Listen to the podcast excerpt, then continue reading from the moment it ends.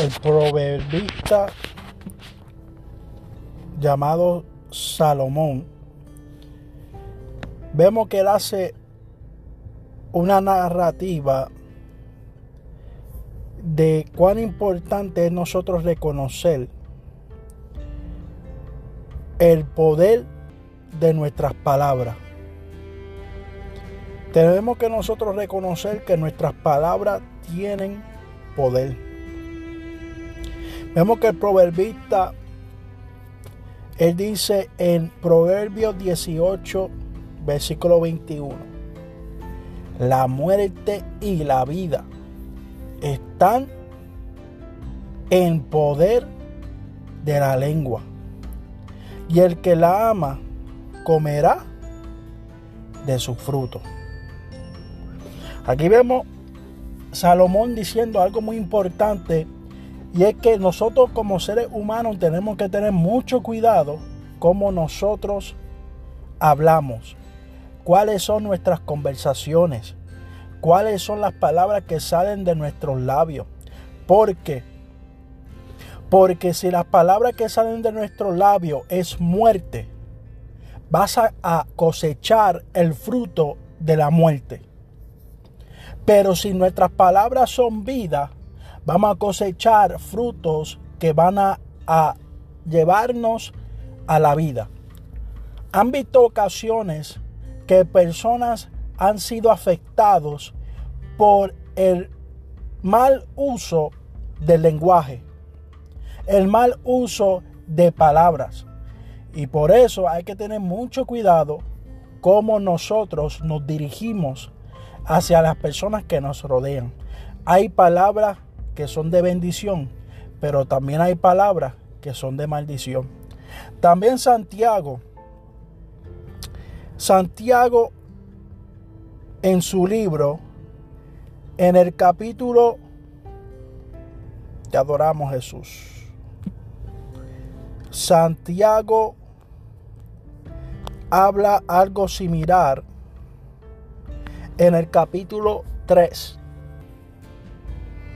Y él dice algo muy importante, hablando del poder de la lengua. Él dice en el versículo 6, la lengua es un fuego, un mundo de maldad. La lengua está puesta entre nuestros miembros y contamina todo el cuerpo. Escuchen bien, por eso tenemos que tener mucho cuidado cuáles son nuestras expresiones, cuáles son nuestras conversaciones y las palabras que salen de nuestros labios. Porque primero, la lengua es un fuego, un mundo de maldad.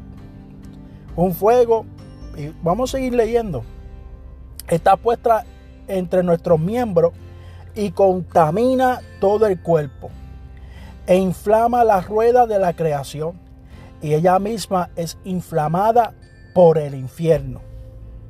Escuchen bien, esto es algo muy importante porque la lengua en cierta manera está, diciendo la palabra que el mal uso de ella te prepara para un destino cruel en el infierno. Por eso dice el Señor Jesucristo que seremos juzgados por nuestras palabras también. Y el apóstol Pablo dice en Efesios capítulo 4, ¿verdad? Que no usemos palabras corrompidas, sino las que sean necesarias y buenas para edificación, a fin de dar gracia al oyente. Y aquí vemos algo muy importante porque vemos que si el mal uso de nuestras palabras pueden llevarnos de camino a un infierno.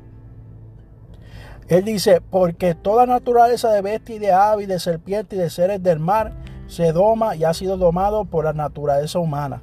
Esto lo vemos en el principio cuando vemos que Adán le puso nombre a todos los animales. Pero ningún hombre Escucha bien. Porque toda la naturaleza de la bestia, de ave y de serpiente y de, seres del mar se doma y ha sido domada por la naturaleza humana.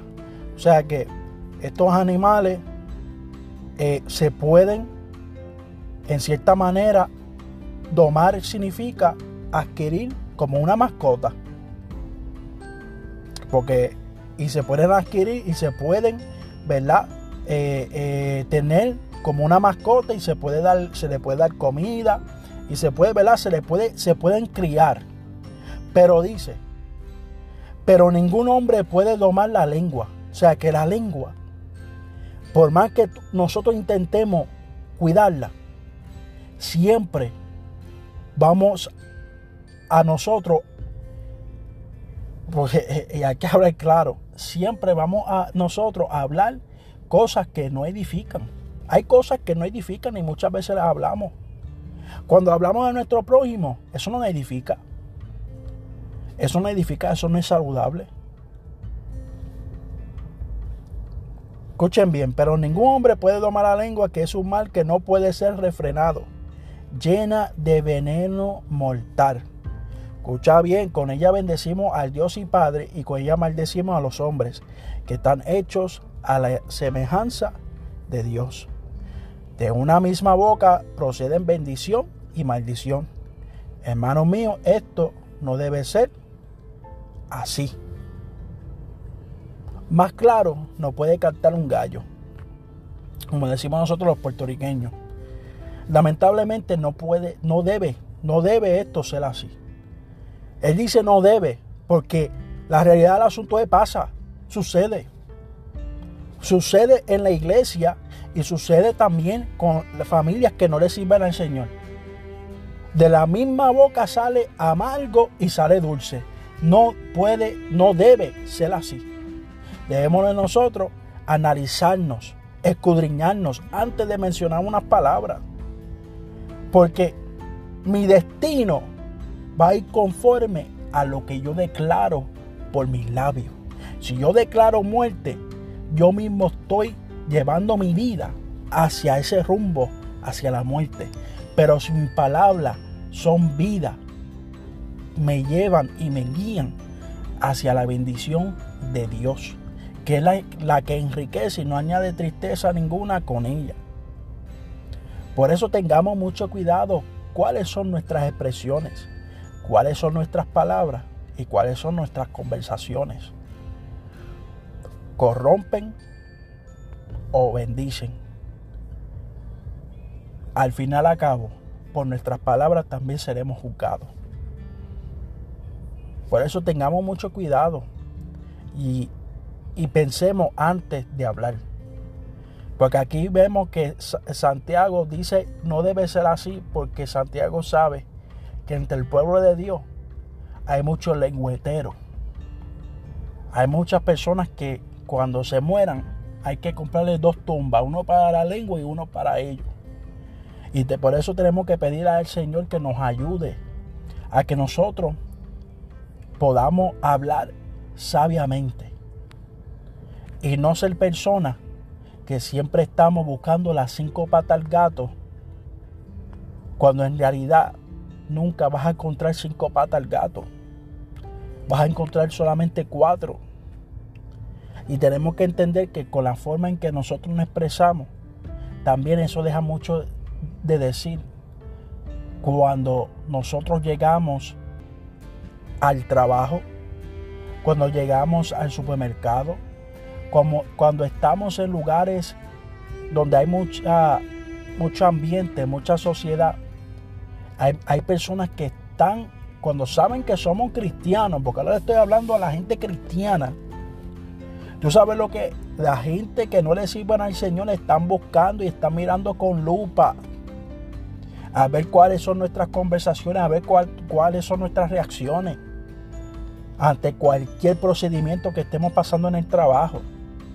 Por eso nosotros tenemos que tener mucho cuidado cuáles son nuestras palabras que sean sazonadas con sal, palabras que den luz, para que aquellos puedan llegar al camino de la verdad, aquellos que no le sirven al Señor. Tú sabes que es lamentable que hay personas que no llegan a los caminos de Dios porque hay cristianos, bueno, quienes se dicen llamar, que con sus expresiones no hacen que ellos lleguen al camino por la forma de ellos hablar, por la forma de ellos expresarse, por la forma de ellos conducirse. Lamentablemente, por eso hay mucha gente ahora mismo apartado. Y no hay excusa. Pues aquel que se aparta del Señor, lamentablemente, por eso dice la palabra, puesto los ojos en Jesús, el autor y consumador de nuestra fe.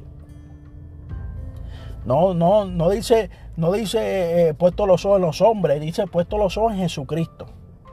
Porque lamentablemente tenemos personas que han dejado la fe por personas, por poner la mirada en el hombre, sabiendo que la palabra misma lo dice, que maldito el hombre que confía en otro hombre, que pone su brazo, eh, en su confianza en brazos de carne, en vez de Jehová.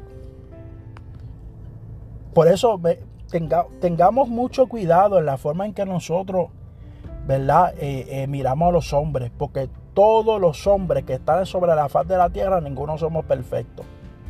Pero tengamos mucho cuidado, ¿verdad? Porque hay personas que afectan. Y es su forma de hablar.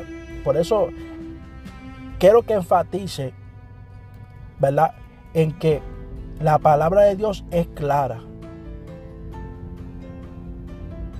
Es clara. Porque si sembramos para la carne, segaremos corrupción pero si sembramos para el Espíritu, segaremos vida, vida eterna. Así que nosotros tenemos que sembrar para el Espíritu. ¿Y qué hace el Espíritu Santo? El Espíritu Santo da vida y vida en abundancia. El Espíritu Santo nos guía toda la verdad.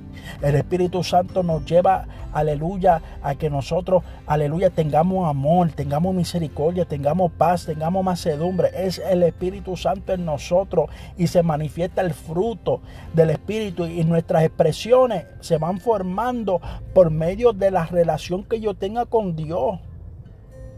De, por medio de yo tener esa relación con Dios, de yo buscar al Señor, entonces yo entenderé, entonces yo conoceré cómo debo de hablar, cómo debo de expresarme, cómo debo de ser, para que la sociedad pueda ver la luz de Jesucristo en nosotros, por medio del Espíritu Santo, que el fruto del Espíritu mora en nosotros.